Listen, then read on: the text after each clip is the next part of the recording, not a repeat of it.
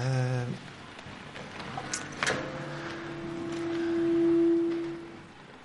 Alors, ce matin, le titre du message que j'ai, c'est c'est court parce que c'est plus facile à écrire pour dans l'ordinateur, je l'ai déjà mentionné. C'est prospérité avec un point d'interrogation.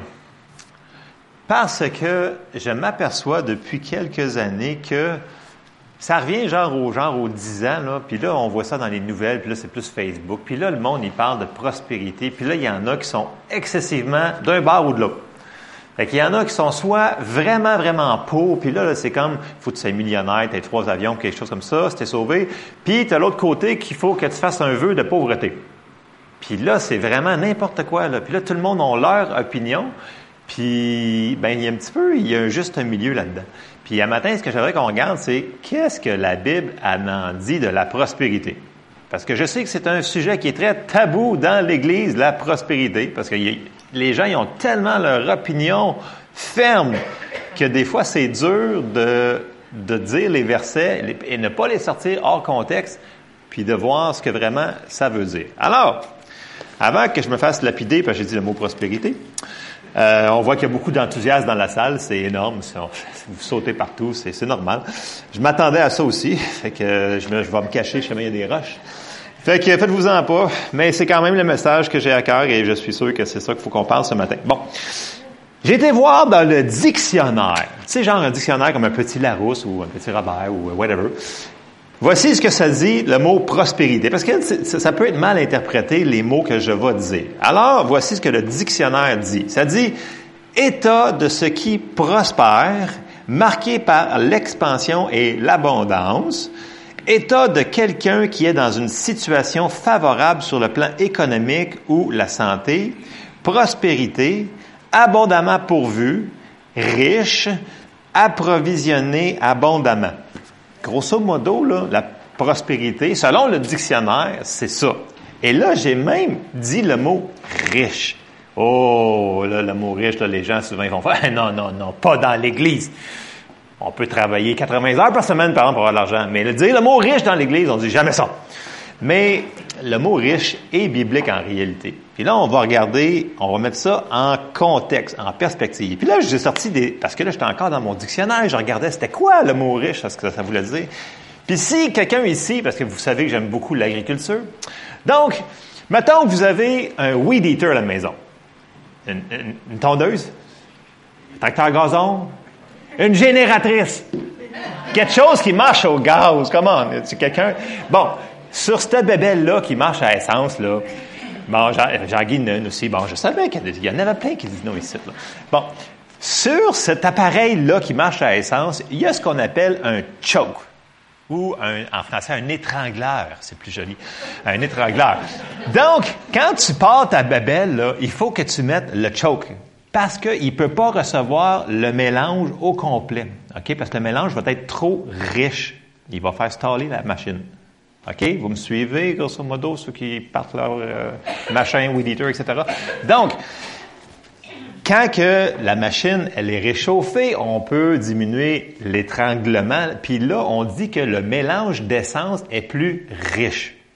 Vous me suivez? Donc, il est plus abondamment pourvu. OK. Est-ce que le weed eater est millionnaire? Non, mais il a son essence à 100% de ce qu'il a besoin. Vous me suivez? OK. Un autre exemple que j'avais, c'est, admettons que vous mangez un gâteau au chocolat. Puis là, vous avez mis du chocolat en abondance. Là, il y a quelqu'un qui va dire, ah, ça, c'est riche, ça, ah! Ou, euh, whatever quel dessert que vous mangez, vous dire, ah, ça, il y a de la crème là-dedans, il y en a tellement. C'est riche comme affaire. Donc, voyez-vous que le mot riche, ça ne veut pas dire que le gâteau, est millionnaire. Comprenez-vous? C'est que le mot riche est souvent sorti hors contexte. Donc, le gâteau, il est abondamment approvisionné en chocolat. Fait que, voyez-vous ce que je veux dire comme l'abondance de provision. Et c'est là qu'il faut mettre les mots aux bons endroits. OK? Bon, je pars avec ça comme, comme, comme base, parce que c'est sûr, je ne vais pas me faire lapider matin, mais c'est vraiment ça que je veux qu'on commence à embarquer dedans. vous allez voir, ça suit mon affaire. Bon, on va commencer par 3 Jean 2 comme verset. Puis là, Jean, ici, il parle euh, au verset 2. Bien-aimé, je souhaite que tu prospères à tous égards et sois en bonne santé comme prospère l'état de ton âme. Ici, il parle de trois choses. Il parle de notre âme, il parle de notre santé, puis il parle de tous égards. Puis le tous égards, il comprend les choses matérielles. Fait qu'on peut pas prendre le verset et dire, moi, je le veux pour la santé, mais je veux pas l'avoir pour le matériel. Fait que Jean, il dit ici que je veux que tu prospères à tous égards. Donc, je veux que tu sois abondamment pourvu dans tout ce que tu fais et ce que tu as. OK? Ça, c'est Jean qui dit ça. Et là, tout de suite, on va commencer à être encore plus rough. On va parler de l'argent en tant que tel. Est-ce que l'argent, c'est bon ou c'est mauvais? André, exactement. Ça dépend qu'est-ce que tu fais avec? C'est pas l'argent en tant que tel qui est le problème, c'est ce que le monde en font avec. Puis là, souvent, ben, ils vont citer pour faire leur théologie que pour faire un vœu de pauvreté ou ils vont le prendre à l'extrême pour être un millionnaire, ils vont, ils vont prendre des versets hors, hors, contexte. Il y en a un qui prennent souvent, c'est 1 Timothée 6.10. C'est vraiment lire trop vite. C'est vraiment être de mauvaise foi de ne pas de sortir les versets hors contexte. Donc, si on lit 1 Timothée 6.10, ça dit, car l'amour de l'argent est une racine de tous les maux et quelques-uns, en étant possédés, se sont égarés loin de la foi et se sont jetés eux-mêmes dans bien détournements. Est-ce que c'est l'argent le problème? Non, c'est l'amour de l'argent. OK? On voit, va tout de suite aller dans Luc 12. Dans Luc 12, au verset 13, dans la plupart des Bibles, vous allez voir que c'est marqué parabole du riche insensé.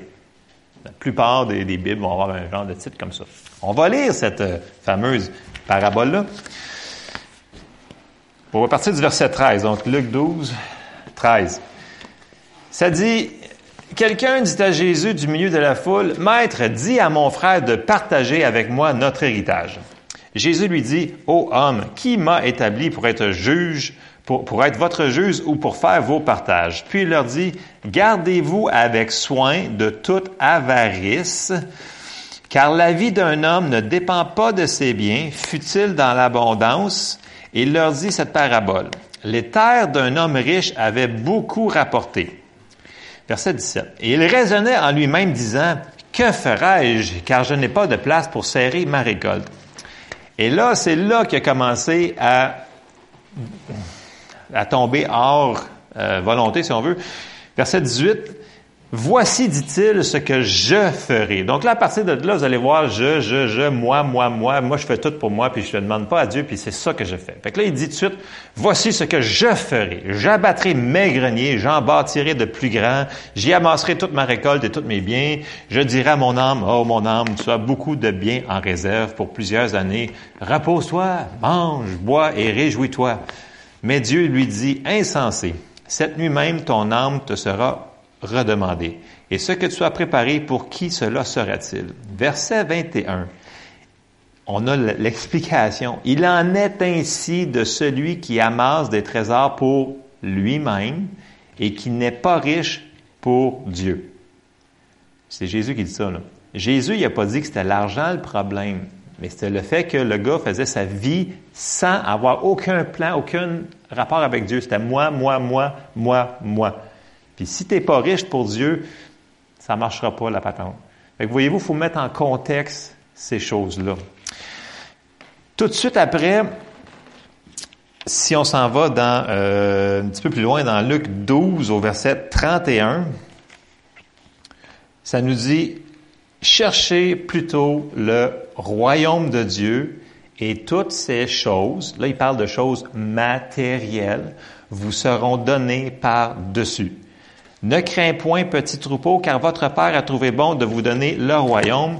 Vendez ce que vous possédez et donnez-le en aumône. Faites-vous des bourses qui ne s'usent point, un trésor inépuisable dans les cieux, où le voleur n'approche point et où la teigne ne détruit point, car là où est votre trésor, là aussi sera votre cœur. Là où est votre portefeuille, là aussi sera votre cœur. non, mais c'est vrai. Comme M. Charbonneau il dit, il y a des gens qui se font mais ils devraient laisser le portefeuille en dehors de l'eau. Parce que ils sont d'accord qu'une partie, mais ils veulent pas le faire au complet. je trouve que c'est un bon exemple parce que c'est vrai, les gens, ils comprennent pas que c'est toute ta vie que tu donnes au Seigneur. Si on est un disciple de Jésus, ben on est un disciple de Jésus, right? On l'est pas à moitié. On devrait l'être au complet. Fait que les finances font partie de ça.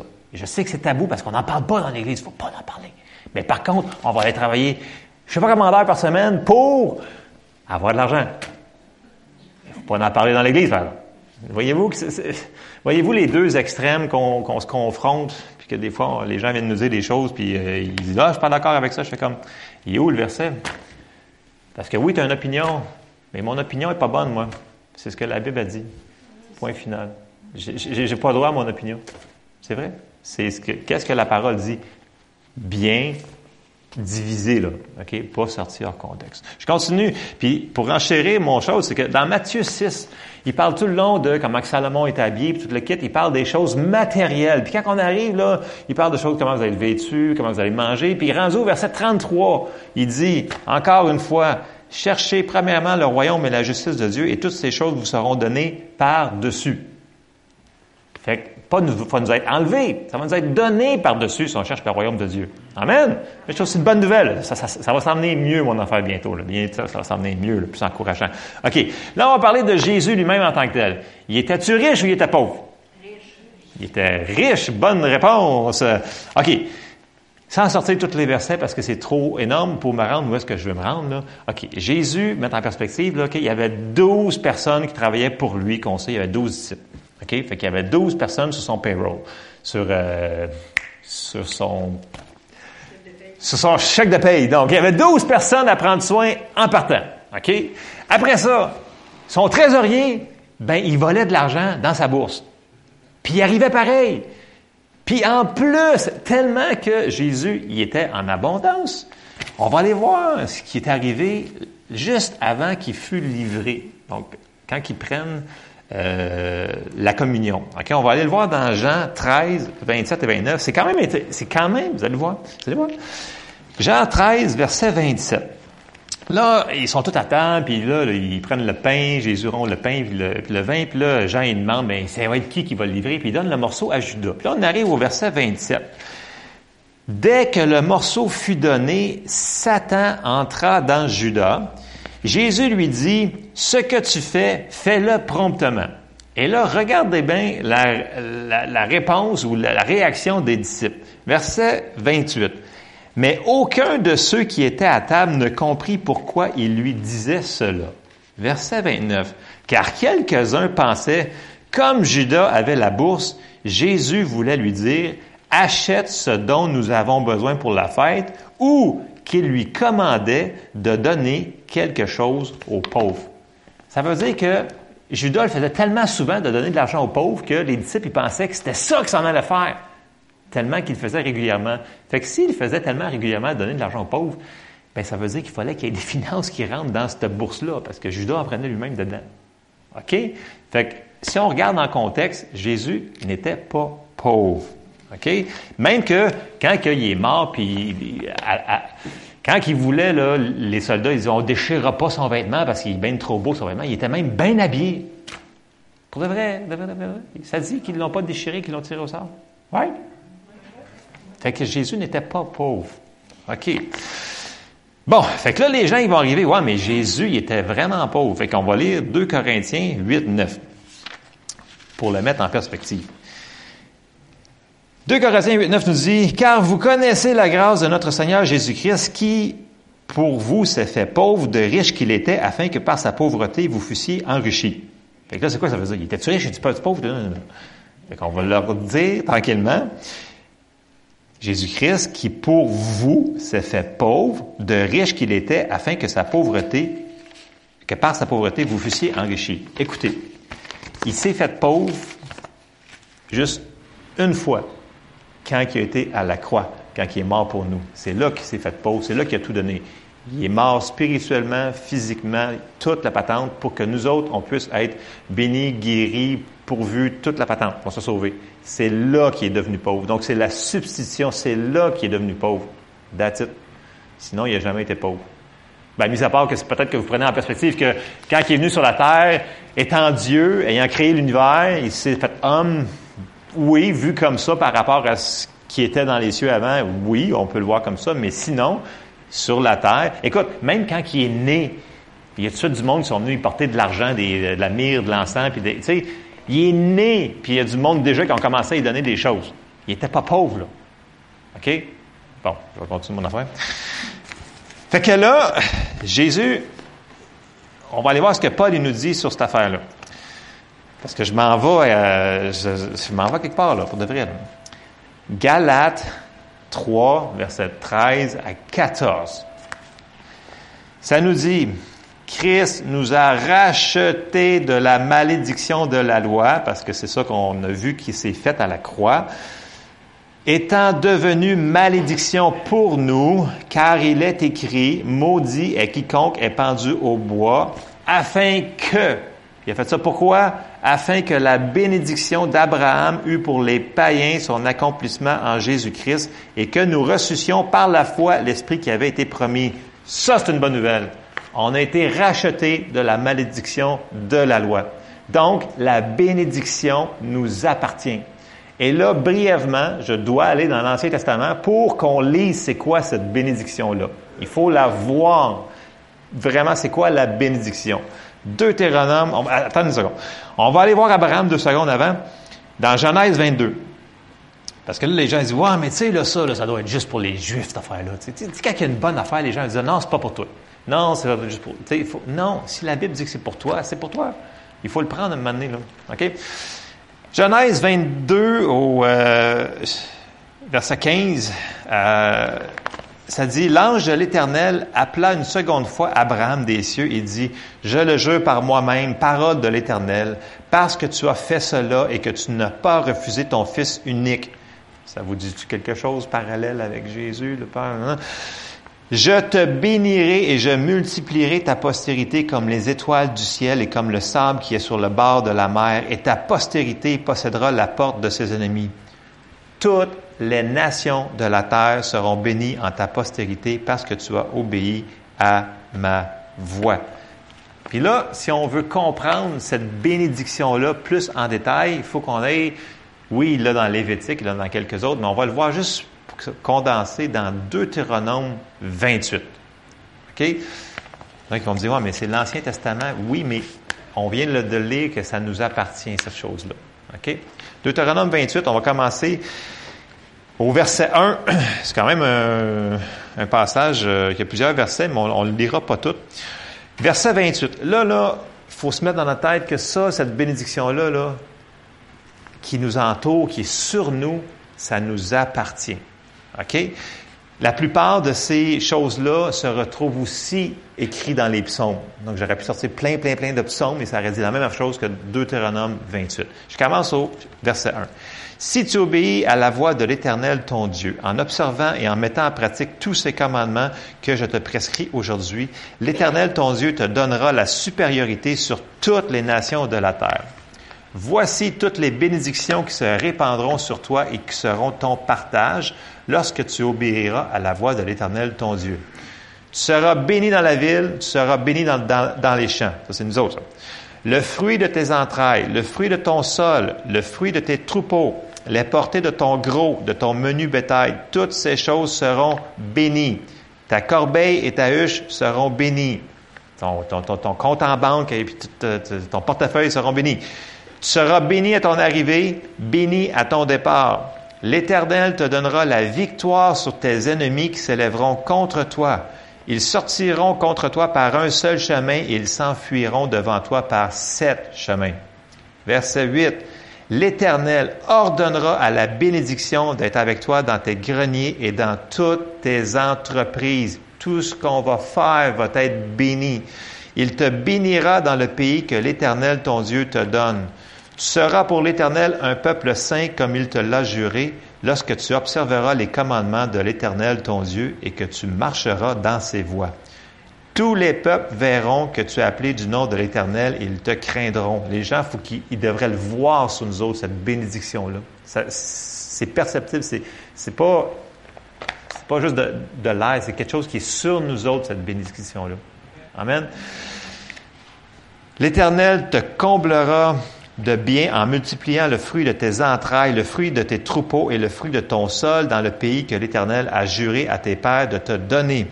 L'Éternel t'ouvrira son bon trésor, le ciel, pour envoyer à ton pays la pluie en son temps et pour bénir tout le travail de tes mains.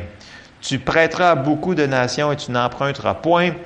L'Éternel fera de toi la tête et non la queue. Tu seras toujours en haut, tu ne seras jamais en bas lorsque tu obéiras au commandement de l'Éternel ton Dieu que je te prescris aujourd'hui lorsque tu les observeras et les mettras en pratique et que tu ne te détourneras ni à droite ni à gauche de tous les commandements que je vous donne aujourd'hui pour aller auprès d'autres dieux et pour les servir.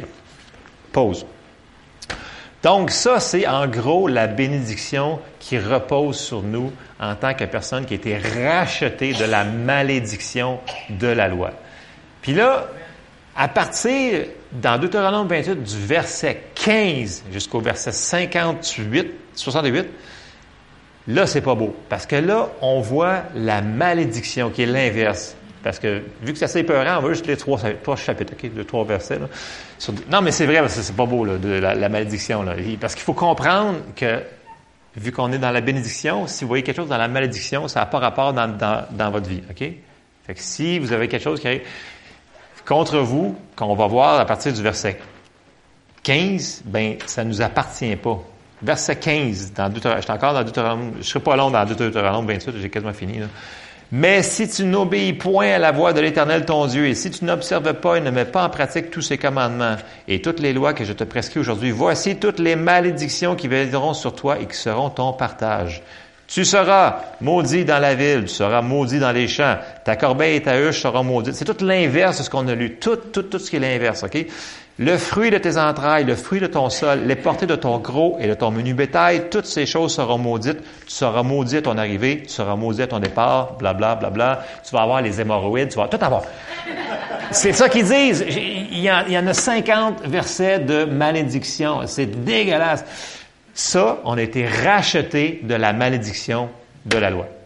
Amen? Il faut vraiment que ce verset-là dans Galates 3, on le saisisse. Ce que Jésus a fait pour nous parce qu'il a payé pour. Puis ce qu'il a fait, il ne l'a pas fait en vain, j'espère.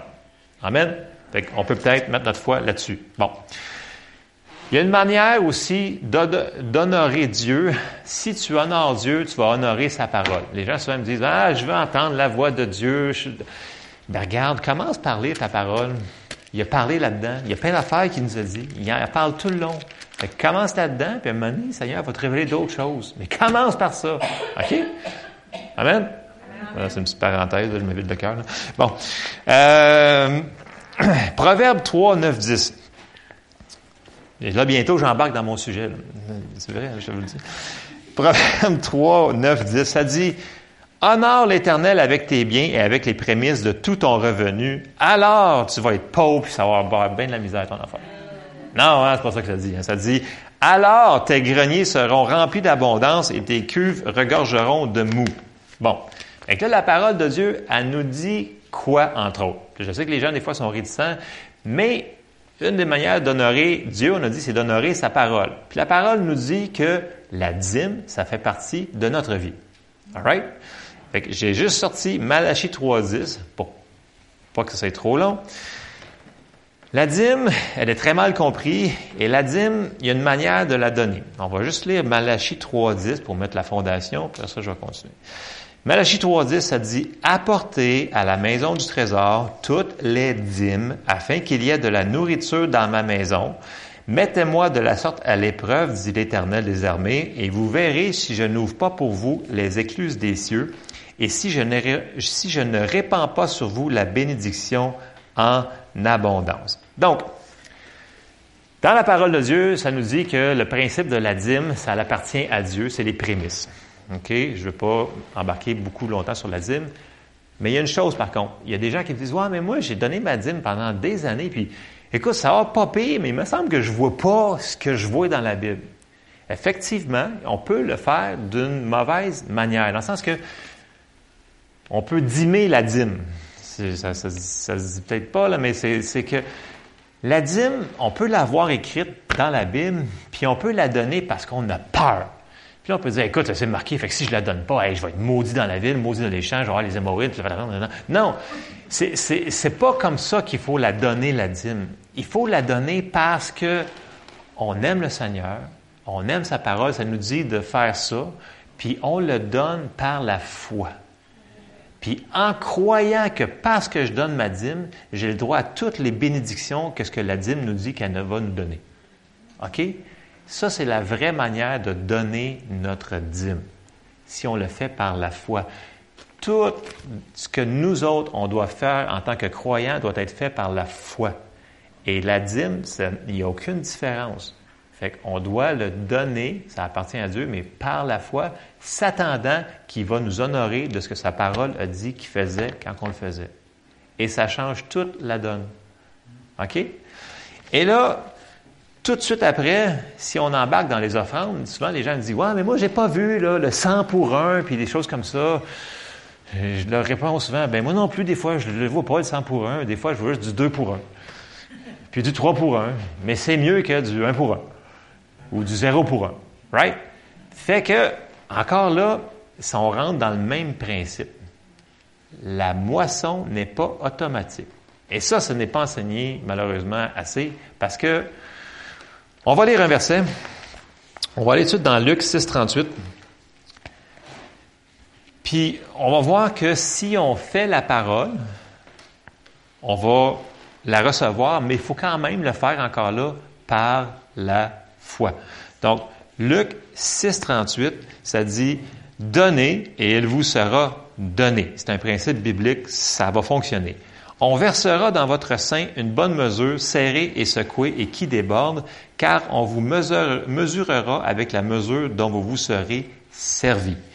Quand un fermier va aller se mettre de la semence dans son champ, puis qu'il va travailler pour labourer le champ, puis il va mettre des semences, pensez-vous qu'il fait tout ce travail-là pour dire, ah, ben, tête que je vais avoir une récolte. Non, ça n'aurait aucun bon sens. C'est juste dans l'Église, des fois, qu'on pense comme ça. Non. Si tu sèmes, ça dit qu'on récolte. Est-ce qu'on le croit vraiment? Dans le sens que, mettons que tu mets un 5 piastres dans l'offrande, penses-tu qu'il y a peut-être un autre 5 piastres qui va revenir de quelque part maintenant? Ou peut-être un 10 piastres, peut-être un 20 piastres. Puis, c'est pas une question de de, se comparer avec les autres, c'est de vraiment de faire ce qu'on fait par la foi. De le prendre puis de dire, écoute, là, la parole me dit ça, fait que moi, je le prends.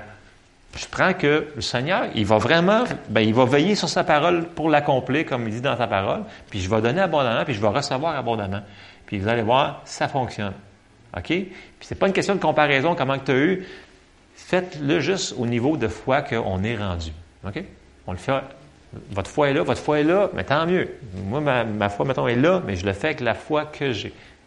Et le Seigneur va veiller sur sa parole. Bon. Dans Philippiens 4, 18, on va continuer. Paul, il parle, il dit, là, dans Philippiens, OK, Paul, il venait juste de recevoir une offrande des églises, puis on arrive au verset 18, ça dit, j'ai tout reçu, donc j'ai reçu cette offrande-là, j'ai tout reçu et je suis dans l'abondance. J'ai été comblé de bien en recevant par Épaphrodite de ce qui vient de vous comme un parfum de bonne odeur, un sacrifice que Dieu accepte et qui lui est agréable. Verset 19. Et mon Dieu pourvoira à tous vos besoins selon sa richesse avec gloire en Jésus-Christ. En disant mon Dieu, il dit en disant mon Dieu qui est votre source. C'est lui qui va pourvoir à tous vos besoins selon sa richesse avec gloire, selon sa richesse. OK? Fait que oui, on se met dans son ministère, mais c'est Dieu qui est, notre source puis qui va pourvoir à tous nos besoins. Amen. On continue un petit peu avec Paul, ce qu'il nous dit. Euh, dans 2 Corinthiens 9, 6, 8, Paul, il parle ici, puis il en parle encore le principe des semences de, la nuit et le jour, ça dit que ça ne finira jamais. Ça a été établi dans la Genèse, puis Dieu a dit que tant que la terre subsistera, les semences, la récolte, la nuit et le jour, ça ne finira jamais. Fait que ce principe-là, c'est une loi, ça a été institué par Dieu et ça ne finira jamais. Ça dit que la terre existe. OK? 2 Corinthiens 9, 6, 8.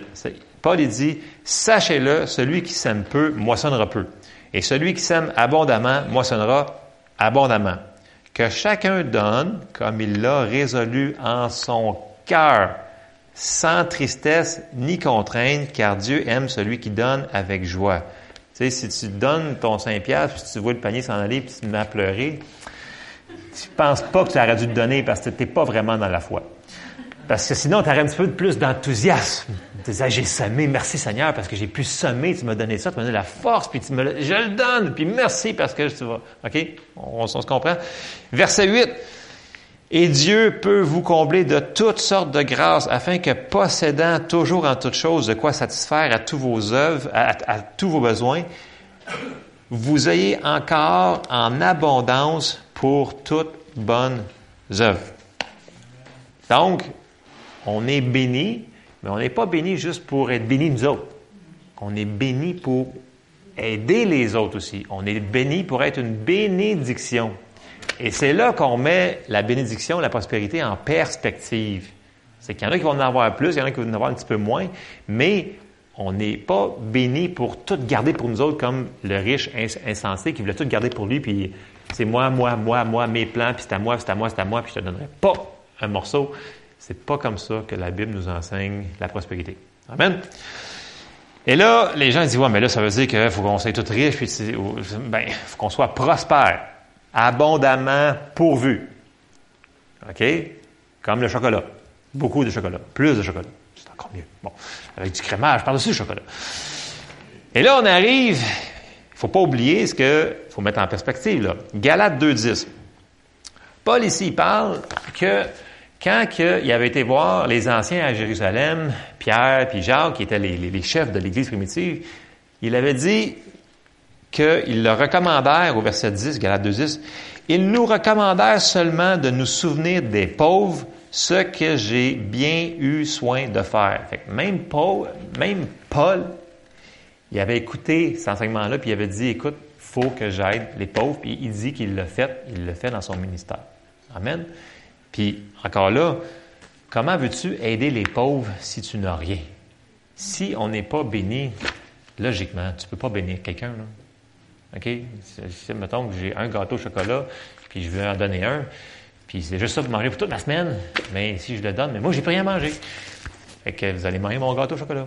Mais si j'en ai deux, j'espère que vous avez plus que ça pour manger dans votre semaine, mais je veux dire, comprenez-vous, c'est un raisonnement vraiment c'est un raisonnement que, qui, c'est de la religion qui est rentrée dans l'Église, puis qu'on a laissé mijoter, puis qu'on a laissé faire, puis qu'on dit ah non, l'argent c'est tellement pas bon, faut faire attention à ça. Les riches, c'est tout des, faut faire attention, ok? La Bible dit qu'il faut qu'on soit sous la bénédiction, qu'on soit prospère, abondamment pourvu. Bon. Puis il n'y a aucune comparaison à faire avec personne. Là. On ne se compare pas avec personne. Ça dit que c'est pas sage, on va le lire. On remercie Dieu pour tout ce qu'on a et tout ce que Dieu va nous aider dans toutes les situations. Philippiens 4, au verset 11, nous dit, Paul y parle ici à cause euh, de ce qu'il avait vécu dans, dans son ministère. Il dit, Ce n'est pas en vue de mes besoins que je dis cela, car j'ai appris à être content dans l'état où je me trouve.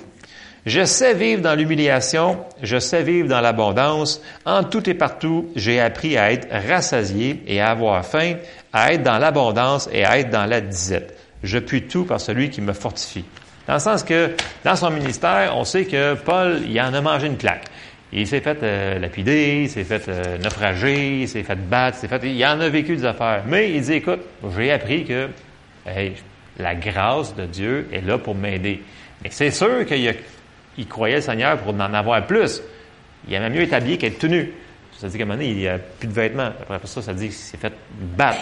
C'est sûr qu'il n'aimait pas ça, ces choses-là. Mais ça dit qu'il a, appris à vivre dans l'état où est-ce qu'on est. OK? Fait que des fois, on se dit, ouais, mais je suis pas rendu là. Moi, j'ai pas la grosse maison, puis toutes les grosses affaires, j'ai la grosse auto. Je dis, ouais, mais est-ce qu'on peut être heureux pareil avec ce que le Seigneur nous pourvoit? Puis si on est reconnaissant avec ce qu'on a, Dieu va nous en donner plus.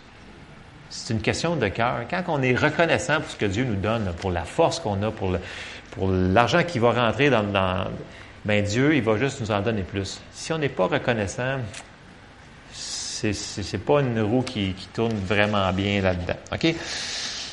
Euh, la Bible nous dit dans 2 Corinthiens 10, 12, ça dit nous n'osons pas nous égaler ou nous comparer à quelques-uns de ceux qui se recommandent eux-mêmes, mais en se mesurant à leur propre mesure et en se comparant à eux-mêmes, ils manquent d'intelligence.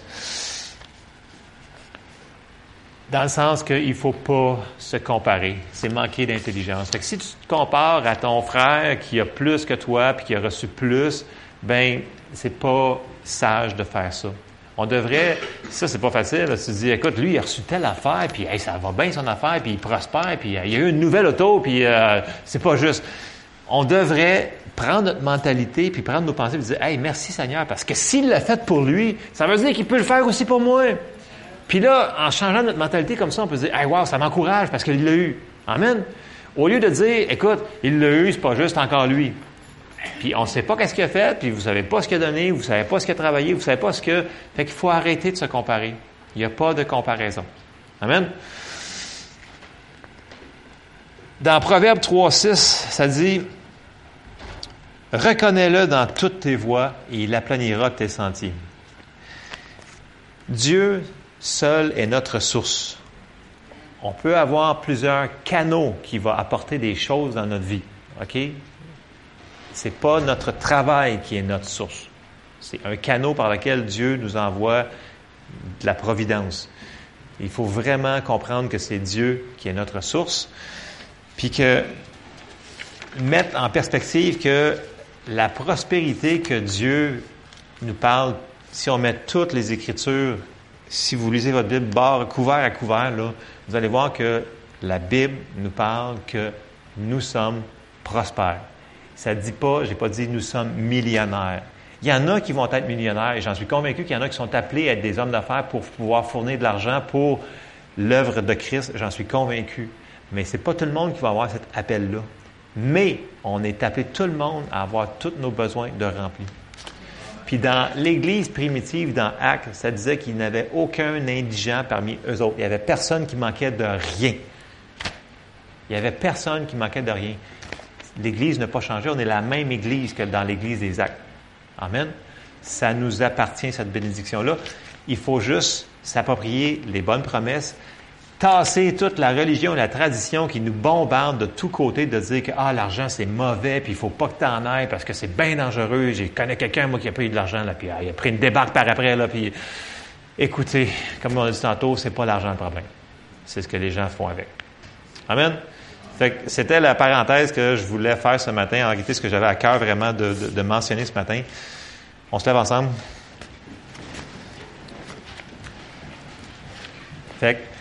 Souvenez-vous la définition de l'abondance. C'est abondamment pourvu. Le mot riche, c'est pas un mot qui devrait être tabou ici. Sais, sérieusement, si on aurait plus de finances dans cette église-là, on pourrait aller chercher plus de monde faire plus de programmes pour l'évangélisation, faire plus de missions, faire plus de ci, plus de ça, plus de publicité pour le Seigneur. Aider plus de monde qui sont dans le besoin, qui manquent de nourriture, qui, qui, verraient ça et qui diraient Hey, wow, ils, nous aiment, on pourrait peut-être écouter ce qu'ils ont à dire. Parce que, tu sais, quand tu leur donnes de quoi, ils sont, sont plus réceptifs à entendre l'Évangile. Amen. Fait il faut qu'on revienne à la parole de Dieu, ce qu'elle nous dit, puis remettre ça dans le milieu du chemin. Amen? On termine en prière. Seigneur, on te remercie parce que tu as des bons plans pour nos vies. Tu as des promesses, Seigneur, de prospérité pour chacun d'entre nous ce matin.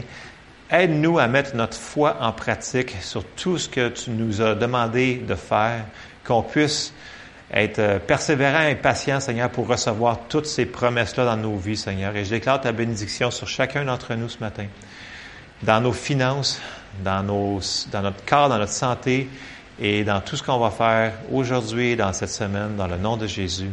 Amen. Soyez bénis.